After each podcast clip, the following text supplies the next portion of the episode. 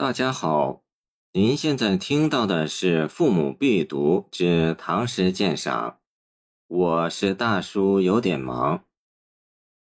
早梅，张卫。一树寒梅白玉条，迥临春旁傍溪桥。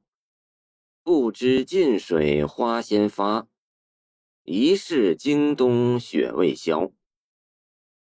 古往今来。咏梅的诗词不知凡几，而这首七绝却是别有特色，成为人们传颂的佳作。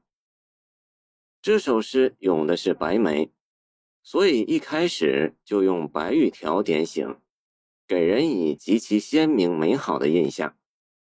然后紧接着交代这一束白梅所处的环境，它远远地离开村庄道路，在旷野中。独自靠着小桥，桥下的一湾溪水正缓缓地流去，自己默默地开着。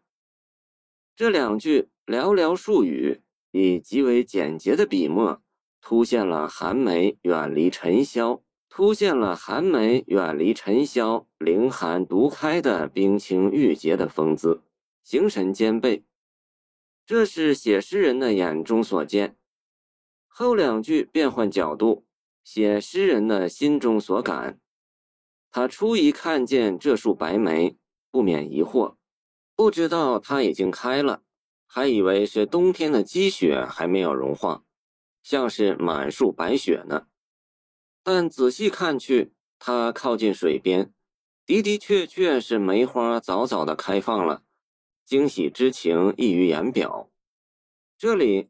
诗人由于错觉而带来的惊疑的情态和细致的心理变化，被表现得非常生动活泼，而一个“早”字也就具体形象地写出来了，真是新颖别致，构思巧妙，出人意表。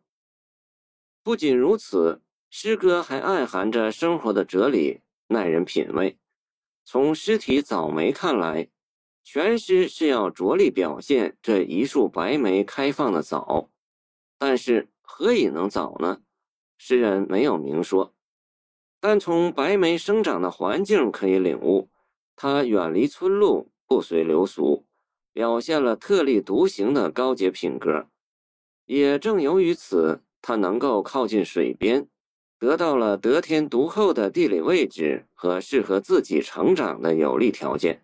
尽情地吸收着充足的水分和养料，近水花先发，因而早早地开出了洁白的花朵，来迎接美好春天的到来。这里说的是梅花，但我们不是也可以从中得到一些人生启示吗？这首小诗生动地描写了白梅的风姿，形象鲜明而又色彩淡雅，富于神韵而又意味悠永。表现了作者的艺术匠心。谢谢您的收听，欢迎您继续收听我们的后续节目。